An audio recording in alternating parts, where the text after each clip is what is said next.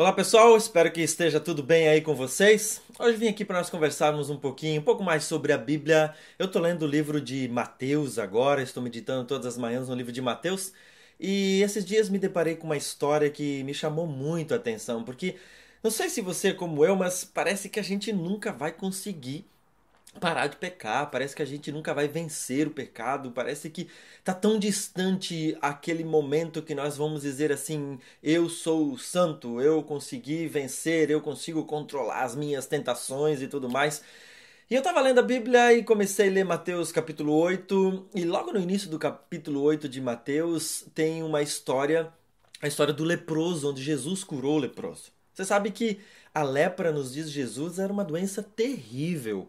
A lepra, na, na verdade, era considerado uma abominação, um castigo de Deus. A lepra, para começar, não tinha cura. Se você pegasse lepra, se você estivesse com lepra, você ia morrer, ia ser a morte terrível, porque não tinha cura. E além do mais, ela era muito contagiosa.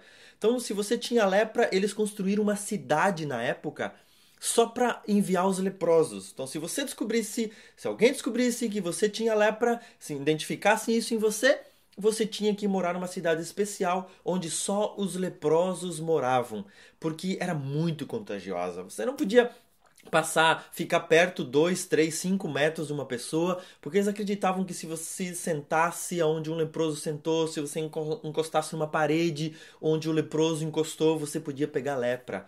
Então o leproso era enviado para uma cidade onde viviam só os leprosos.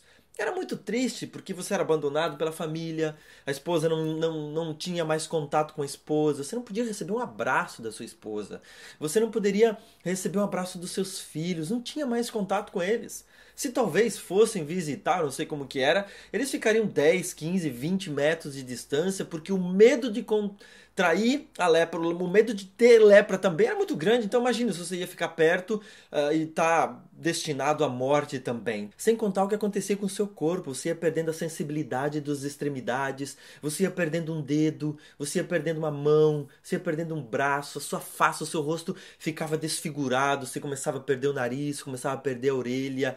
Era terrível, porque além de você estar doente, além de saber que você logo ia morrer, você ainda ficava totalmente desfigurado. Era, era terrível. Eles tinham que ficar naquela cidade especial para os leprosos. Agora, se você fosse para a cidade normal, você tinha que sair gritando pela rua, fazendo barulho com alguma coisa que fizesse barulho, a panela, alguma coisa desse tipo e saía gritando: ah, Eu sou leproso, eu sou impuro, eu sou leproso, eu sou impuro. E as pessoas iam se afastando, as pessoas iam se distanciando, porque todas tinham medo, obviamente, de pegar lepra. Se fosse eu, ia ficar zoando, ia chegar na fila do branco e ia dizer assim: Eu sou leproso, ia lá logo no primeiro da fila.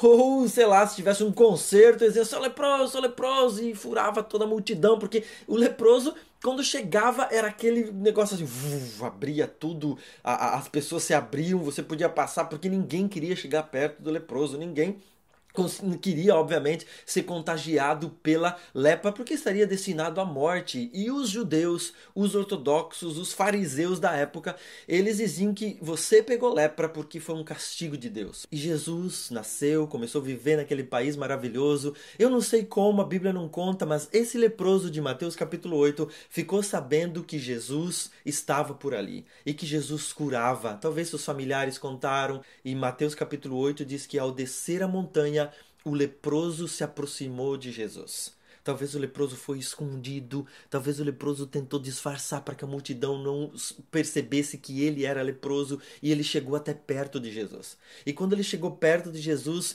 ele se declara então leproso e diz assim para Jesus: Jesus, se tu queres, eu sei, você pode me curar, você pode me tornar limpo. Interessante que ele não foi exigindo, interessante que ele não foi dizendo assim, Jesus, você tem que me curar. Não, ele chegou lá para Jesus e disse assim, ó, Jesus, se tu queres, eu sei, você, você pode me curar. Por favor, me cura. Ele adorou Jesus e ao adorar, ele pediu para ser curado por Jesus. Jesus faz o um milagre aqui de forma diferente. Ele não fala, sim, eu quero você esteja curado nesse momento. Primeira coisa que Jesus faz, Jesus toca no leproso. Só que se você tocasse num leproso, você ficava com a lepra. Se uma pessoa pura tocasse num leproso impuro, os dois ficariam impuros. Mas Jesus Jesus é o todo-poderoso Deus que viveu aqui nessa terra. E ao Jesus tocar totalmente puro naquele homem impuro, os dois ficaram puros. Jesus continuou puro e aquele homem foi curado também. Jesus, na verdade, é muito mais contagioso que o pecado. Jesus, aonde toca, ele purifica. Jesus, aonde toca, ele faz as coisas acontecerem, ele cura, ele transforma. Deixa Jesus tocar você. Se aproxima dele e deixa ele te tocar, porque quando ele te toca, ele te transforma. Ele é mais contagioso que o seu medo, ele é mais contagioso que a sua desesperança, ele é mais contagioso que a sua doença. Deixe Jesus contagiar você.